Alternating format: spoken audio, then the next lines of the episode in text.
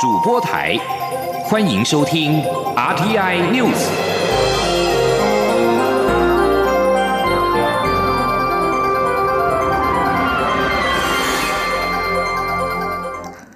各位好，我是张淑华，欢迎收听这节央广主播台提供给您的 RTI News。三一一东日本大地震满十一年，蔡英文总统今天在脸书贴文表示，台日历经三一一疫情挑战，帮助彼此度过一次次难关，是真心好朋友。未来面对世界局势的变动以及威权主义的扩张，台湾和日本作为共享民主信念、坚守自由价值的伙伴，也一定会继续坚定捍卫区域的和平稳定。副总统赖清德也在脸书表示，日本遭逢三一一的挑战冲击，灾后漫长的重建之路，台湾人民展现温暖友谊，以专制坚定的情谊建定建立两国台日友好的紧密起点。这十一年间，两国彼此协助救灾、捐款及互赠物资，在挑战下互相扶持。副总统说：“相信未来台日双边关系会越来越紧密，期待国际疫情趋缓时，台日之间能够自由来往，以行动实现台日友好的精神。”今年也适逢日台交流协会成立五十周年，为了表达对台湾民众的感谢，日台交流协会特别制作《台湾的朋友你们好吗》影片，十号上线，呈现重建后的日本东北影像，希望能透过影片让台湾人感受到日本民众的真挚心意。he 接下来关心的是，农地违章工厂三月十九号纳管大限将至，但仍然有上万家没有登记工厂未申请，届时恐怕会遭断水断电。针对政府是否会铁腕执法，行政院长苏贞昌今天表示，纳管时间一到，还不至于马上下令断水断电。当地仍然呼吁工厂业者要依政府所定的期限登记纳管，他大家一起往合法的方向走。记者刘玉秋报道。为解决农地工厂问题，《工厂管理辅导法》二零二零年三月二十号修法上路后，要求低污染未登记的工厂必须在两年内申请为特定工厂纳管合法化。但大限将至，全台仍有一万多家未申请纳管。国民党立委杨琼英十一号在立法院会市政总执行时关切，农地工厂纳管的大限已到，未登记的工厂是否将被断水断电？行政院长苏贞昌答询时表示。是，虽然不会马上断水断电，但仍希望业者要依照政府的法令申请纳管。还不至于现在下令断水断电，谢谢你。还是呼吁这些业者、这些工厂，希望能够依政府所定期限，已经这么有空间了，请赶快登记纳管，大家一起往合法化走。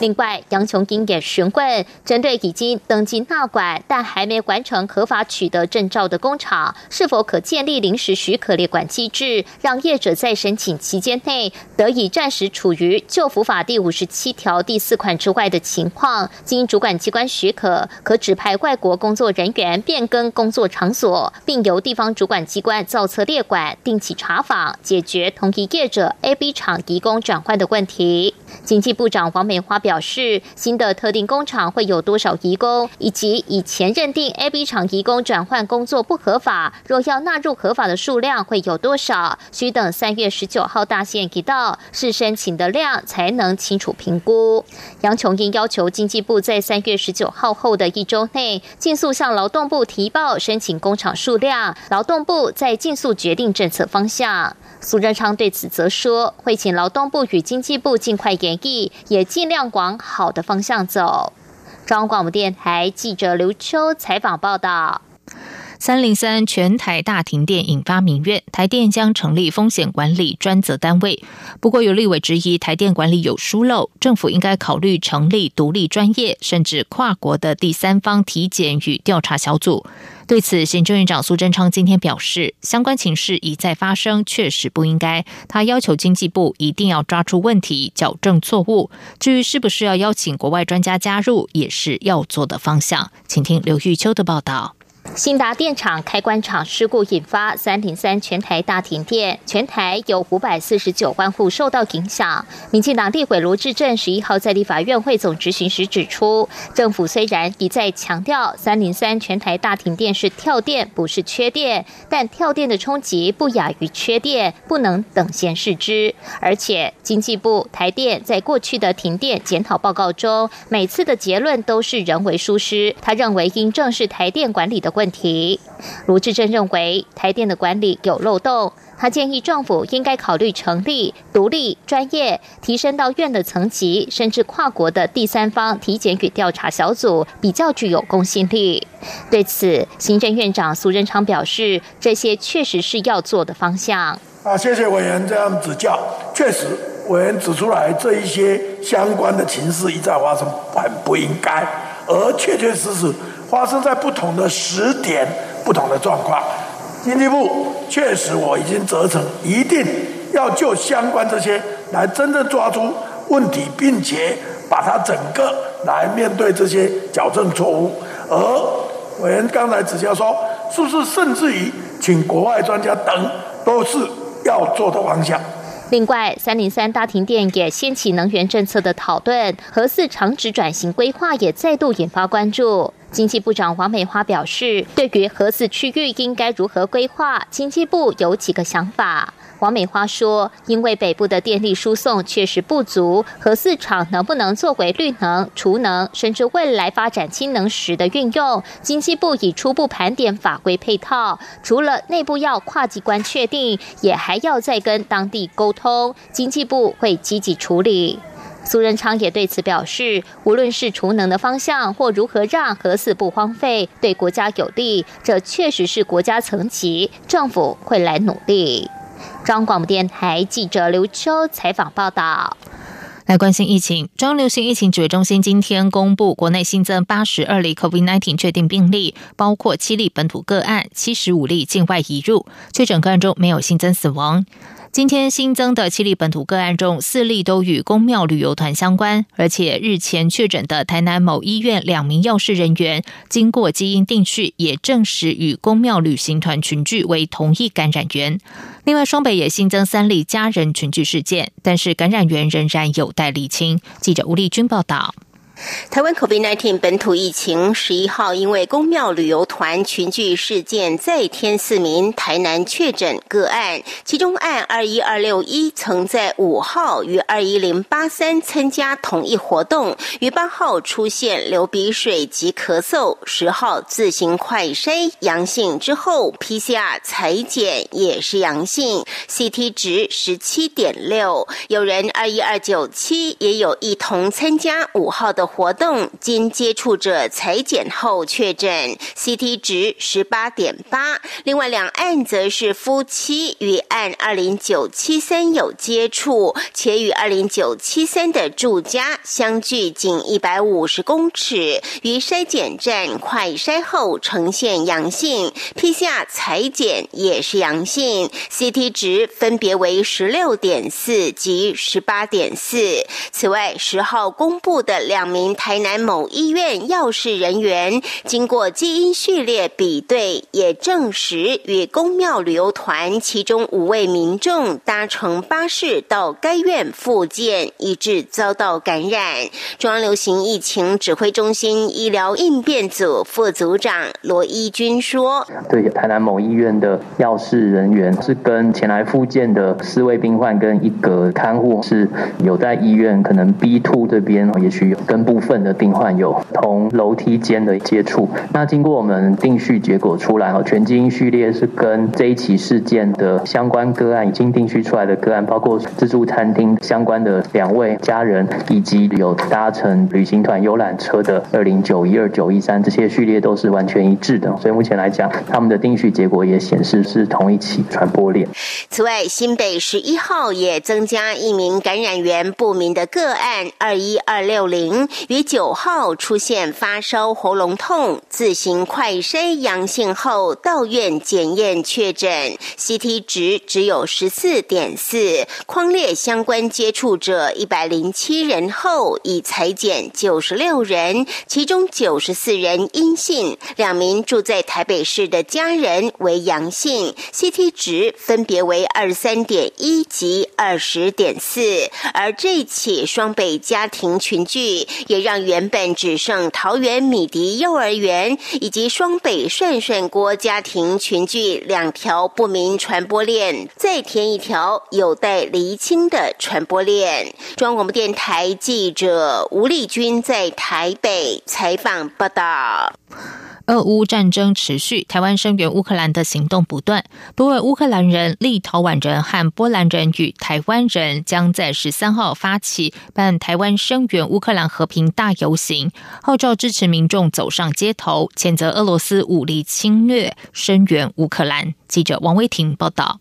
俄罗斯攻打乌克兰进入第十六天，乌克兰各地战火蔓延，许多民众逃离家园，流离失所。支持乌克兰的台湾人、乌克兰人、立陶宛人、波兰人等各国人士，从二月二十四号战争开打的第一天起，每天下午三点都到漠北斜前抗议，表达要求俄罗斯撤军的诉求。为了进一步凝聚台湾内部声援乌克兰的力量，几位台湾人、乌克兰人等各国人。人士将于十三号举办台湾声援乌克兰和平大游行，邀请民众带着旗帜、海报一起参加，表达对乌克兰主权、人权、自由的支持。游行活动发起人张云翠十一号受访时表示，他的先生来自立陶宛，嫂嫂是乌克兰人。俄乌战事爆发后，台湾几个和乌克兰、立陶宛或俄罗斯相关的脸书社团都高度关注情势发展，于是。是张云翠和伙伴们决定发起游行活动，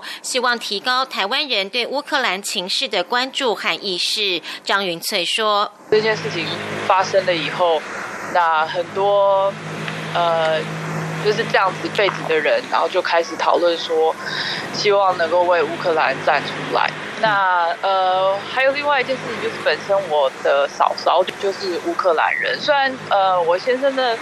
现我先生的哥哥跟他太太其实都是在伦敦定居，我嫂嫂的家人也都在乌克兰中部，也都没有，呃，就是也都没有离开，所以事情爆发以后，我们也是就很为他感到难过，然后也都会一直关心这件事情。游行活动从十三号下午一点起，在台北市大安森林公园集合，邀请国内跨党派立委、市议员等出席，包括民进党立委范云、台北市议员林颖梦、时代力量立委王婉玉以及国民党的民意代表等。活动一开始将演唱乌克兰国歌，开场后由跨党派民意代表上台宣讲，说明台湾必须支持乌克兰的理由。游行队伍预计下午两点十分左右从从大安森林公园靠新生南路的东侧直走到仁爱路左转，接着一路走到凯达格兰大道，预计三点半左右结束。中央广播电台记者王威婷采访报道。在外电消息方面，乌克兰中部城市蒂涅博罗与西北部城市卢茨克接连传出爆炸，这是这两座城市首次遭到俄军直接攻击。俄国军方声称卢茨克机场已经故障。综合法新社与路透社报道，乌克兰紧急救难单位表示，蒂涅博罗今天凌晨发生三起空袭，分别集中一所幼儿园、一间公寓建筑和一栋两层楼的鞋厂，引发火势，造成一人身亡。俄罗斯国防部在今今天的简报会上说，军队目标是卢茨克机场以及其以南约两百五十公里的法兰科夫斯克机场。正值乌克兰遭到俄罗斯军队猛烈攻击的同时，俄罗斯十号指控美国资助在乌克兰开发生物武器的研究。联合国安理会今天将应莫斯科要求，就乌克兰制造生物武器的指控召开紧急会议。不过，莫斯科在生物武器上的可信度已经受到质疑。华府在和基辅都否认相关指控。美国并表示，有迹象显示莫斯科自己可能很快就会使用这些武器。有多名消息人士告诉路透社，由于俄罗斯入侵乌克兰，美国七大工业国集团和欧洲联盟十一号将同步采取行动，撤销俄罗斯享有的最惠国待遇。一名匿名的消息人士透露，美国总统拜登会在美东时间十一号早上十点，也就是台北时间的晚间十一点十五分，宣布白宫这项计划。取消俄国最惠国待遇，是为美国和盟邦对大范围的俄国商品征收关税铺路。这让这将让早已朝向深度衰退迈进的俄国经济面临更沉重的压力。这里是中央广播电台台湾之音。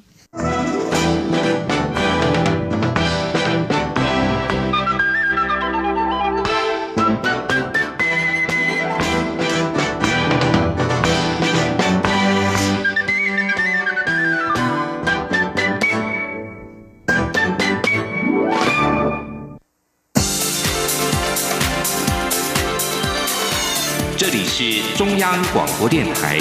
台湾之音，欢迎继续收听新闻。时间是十九点十五分，欢迎继续收听新闻。国民党原住民立委廖国栋今天在立法院会与原民会主委一将拔路尔以阿美族语进行质询。行政院长苏贞昌对此表示，虽然听不懂阿美族语，但他全力支持说族语的权利。今天族语能够在国会殿堂运用，是因为台湾已经进步到这个层次。记者林永清报道。国民党立委廖国栋十一号在立法院会申请通译，并在总质询的前半段使用阿美族语，要求原民会主委一将拔路儿在族语老师的条件上，不能只看学历，更要重视族语能力。不过，廖国栋对整体通译状况并不满意，希望立法院与行政院改进。行政院长苏贞昌强调，很多语言文化的确快速流失中。行政院更为此成立国家语言推动汇报，并且由他自己担任召集人。虽然听不懂阿美族语，但他全力支持廖国栋说族语的权利。苏奎说：“一，我虽然听不懂你讲的话，但我全力支持你有讲这个话的权利。是。那第二。”这个是整个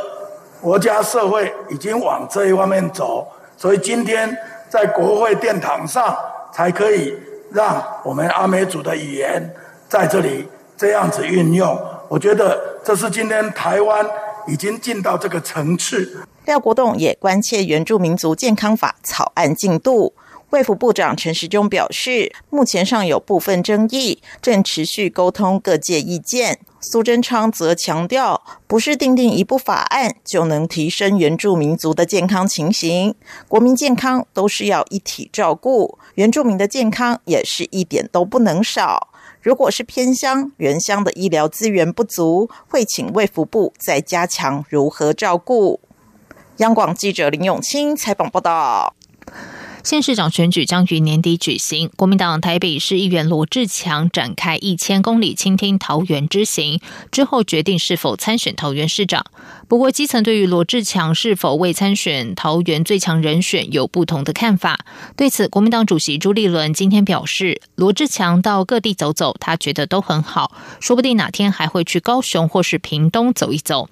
朱立伦表示，桃园市长提名将协调出一位最具有民意基础、最能代表桃园的候选人。记者王威婷报道。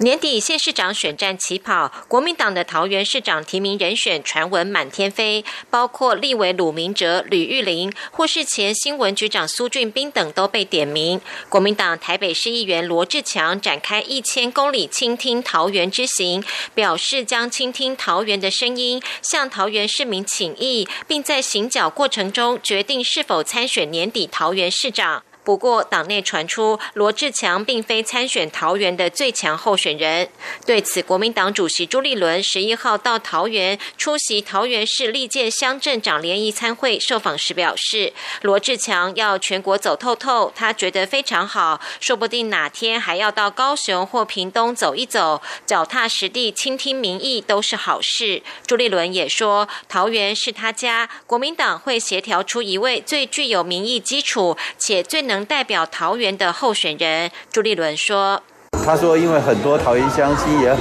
欢迎他，所以他要到桃园来，呃，一步一脚印的走，我觉得都很好。呃，说不定他哪天还要到高雄也要走一走，到呃屏东再走一走，因为我上次还鼓励他要走到垦丁。那我们相信这样子的一个脚踏实地、倾听民意是一个好事。那至于桃园市长的选举，我们会秉持我们党内的决议啊，一定会协调出一位最具有民意基础、能够最代表桃园的未来的候选人。毕竟桃园是我的家，我们的家要更好。针对高雄市长选举，医师苏伟硕抛出高雄在野合作的想法，认为国民党应该与民众党合作，共推高雄市长人选。朱立伦表示，不论在高雄、嘉义、台南或屏东，只要是国民党的艰困选区，都会透过各种方式找出最适合的候选人。他表示，并没有限制非国民党籍不可，国民党也不排除与在野势力一起合作。另外，国民党中常委选举贿选传闻不断。中广董事长赵少康今天要求党中央应该冻结中常会彻查。朱立伦重申，国民党将尽速改革中常委选举制度，让公职席次过半，且改采分区选举，防堵弊端。朱立伦也说，国民党将依党章规定严格调查，司法途径则是最后手段。中央广播电台记者王威婷采访报道。国民党主席朱立伦表示，在艰困选区不排除联合在野党合作。台北市长柯文哲今天受访时表示，他从没有听说要合作什么，谈合作不是只靠新闻沟通。对于国民党立委蒋万安及行政院长苏贞昌互指不停电及反攻大陆，承诺跳票，柯文哲则说，不缺电和反攻大陆都是骗，都是耍嘴皮，问题还是要解决。记者欧阳梦平报道。国民党主席朱立伦十一号被问到蓝白河议题时，表示在相对困难的选区，会透过各种方式找出在地最适合的候选人，而且不排除在野势力合作。台北市长也是民众党主席柯文哲下午接受媒体提问时，再被问到对蓝白河的看法，柯文哲说，在野合作不是每天透过新闻相互沟通，他就从来没有听过朱立伦要合作什么。柯文哲也被问到如何看待国民党立委蒋万安。在立法院质询时，要求行政院长苏贞昌承诺不再发生大停电，遭苏贞昌反击。国民党过去还承诺要反攻大陆，他则表示解解决电的问题最重要。这问题要解决嘛？那所以说苏贞昌跟蒋万安，实际上都是耍嘴皮的。当年反攻大陆是骗局，现在不缺电也是骗局嘛，所以两个都骗嘛，就是这样啊。我我的解读就是这样而已啊。柯文哲并质疑蔡政府说不缺电，但台北市东区门户计划许多已核发建造的大型建筑物都被限电。他质疑二零二五年再生能源不可能达到发电比的百分之二十，中央应该说明到时如何解决电的问题。另外，议员林颖梦抨击柯文哲上月二十四号与中国企业老板吃饭，却不愿对外公开出席名单和讨论内容。柯文哲表示，两岸间还是有经贸往来，不管是美商。欧商、日商或陆商，如果在台北市遇到问题，还是要帮他们解决。他质疑林颖梦为何不问他和 A I T 及欧盟代表吃饭时有几个人出席，并反批他整天正事不干，搞意识形态，这不可取。中央广播电台记者欧阳梦平在台北采访报道。接下来关心的是，国立阳明交通大学今天与来台就学的奈吉利亚博士艾菲士共同发表研究成果。团队成功的在活体上利用基因剪辑技术，将一段致癌的环状核糖核酸基因剔除，证实可以抑制癌细胞生长，具有治疗肺癌的潜力。期盼三年之后能够正式展开基因治疗。记者陈国伟报道。阳明交通大学与台北荣总以及刚在台拿到博士学位的奈吉利亚学者艾菲士共同发表有关肺癌治疗的学术研究成果。团队指出，非小细胞肺癌占所有肺癌大宗，尤其肺腺癌更是台湾人罹患的主要肺癌。而科学家已发现，肿瘤细胞上的表皮生长因此受体活化后，会造成肿瘤细胞生长转移。这样的发现促使标靶药物的出现。主持这项研究的阳明交大。大药理所讲座教授邱世华表示，研究团队发现环状 RNA 一九零透过一条细胞内的分子通道，可将细胞表面的受体讯息传递到细胞核中的 DNA，证实 C 一九零扮演开启癌细胞分裂成长的重要角色。而且 C 一九零可以在血清中侦测到并反映癌细胞当下状态。这项发现让 C 一九零可以作为诊断非小细胞肺癌的非侵入式癌症临床诊断标记。研究团队利用新的 RNA 剪辑技术，尝试降低 C 一九零的表现。结果发现，无论是在活体或非活体上，都能降低癌细胞的分化与迁移，甚至抑制成长。这是首次利用基因治疗合并 RNA 剪辑技术，剔除致癌的环状 RNA 一九零。有别于标靶药物阻断表皮生长因子受体，利用 RNA 剪辑可直接针对关键基因阻断癌细胞的讯息传递。邱世华说，肺癌末期病患的血液可测得较多的 C 九零表现，而且有 C 九零也意味着治疗效果较差。C 九零与肿瘤大小、侵犯程度、新陈代谢、存活率等息息相关。我们希望三年哈内把它搞清楚，三年后能够跟药厂或者是基因的这些治疗的公司结合。对对，那最起码你现在要知道它的稳定性，还有很多的，我们可能还需要三年才搞得清楚。那基因治疗到时候是用注射还是局部注射？那到时候再看药物的制剂，有可能是局部投药。这项成果已经在今年二月发表在国际期刊《癌症研究》。就读中央研究院国际研究生学程的艾菲士，最近也取得阳明交大与中研院分子医学博士。邱世华提到，这项研究除了获得科技部与教育部高教生耕计划的支持，也和美国国家卫生研究院等单位合作，携手建立跨国研究合作的模式，增加台湾研究成果的国际能见度。中央广播电台记者陈国伟台北采访报道。在外电消息方面，韩联社报道，南韩中央灾害安全对策本部今天在例行记者会上表示，完成新冠疫苗全程接种并登记接种史的入境人员，二十一号起无需进行居家隔离。根据新规定，完成新冠疫苗全程接种者，是指完成第二剂疫苗接种过后十四天，而且在一百八十天以内的人员，以及第三剂的接种者。今年完成疫苗接种或在海外接种疫苗后，还需要登记接种史。不过，韩国近期 COVID-19 确诊人数飙升，本周连续两天新增超过三十万例，十号略微下降，单日新增超过二十八万例。日本的疫情也持续。日本读卖新闻今天报道，日本政府正考虑在今年稍后施打第四剂 COVID-19 疫苗，但政府发言人松野博一表示，施打计划将取决于疫情的严重程度。对于读卖新闻这项报道，松野博一表示，政府必须考量国内外的疫情状况。受到 Omicron 变异株的影响，在日本两年的疫情期间，今年二月死亡人数最多，许多长者并没有接种加种剂。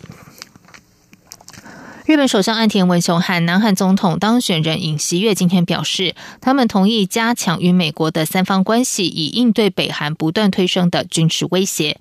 岸田文雄在与尹锡悦通电话后，告诉记者，两人同意就北韩问题保持密切联系，并一致认为尽快见面是好事。美国和南韩官员今天表示，北韩最近在两次秘密发射中使用了其有史以来最大的洲际弹道飞弹系统，可能为恢复远程试射铺路。岸田表示，在应对北韩问题上，几乎所有外交选择都是开放的，其中包括可能的制裁。同时，日本将就任何回应与美国和南韩保持密切联系。赢得九号南韩总统大选的尹锡悦的一名女发言人说：“针对北韩问题，尹锡悦表达了希望有美国参与的三边合作。日韩这两个邻国之间的关系过去时常紧张，源自于日本在战时强征劳工以及慰安妇问题。”岸田说：“有鉴于世界事态的发展，良好的双边关系至关重要。”尹锡悦告诉岸田，重要的是以合理互惠的方式来解决双边悬而未决的问题。五家在美国上市的中国企业正面临美国证券管理委员会 （SEC） 的审查要求，否则将被华尔街除名。根据美国证管会在十号公布外国公司问责法案的暂定清单，有五家中国企业上榜，包括百胜中国、百济神州、在鼎医药、盛美半导体以及和黄医药。而且在名单上可能很快会增加其他的中国企业。美国国会在二零二零年通过这项针对中国企业的外国公司问责法。根据这项法律，外国公司必须通过美国上市公司会计监督管理委员会的审查。如果连续三年无法通过审查要求，美国证管会有权禁止这家公司在美国交易。中国大陆和香港的企业未向美国认可的审查员提交财务报告，早已恶名昭彰。如果未能满足这项规定，可能导致这些公司在二零二四年被摘牌。这五家中国企业当中，百胜中国掌握肯德基、必胜客和塔可中三个饮食品牌在中国大陆的独家营运和授权经营权，营收超过其他公司，市值高达一百八十八亿美元。以上新闻由张旭华编辑播报，这里是中央广播电台台湾之音。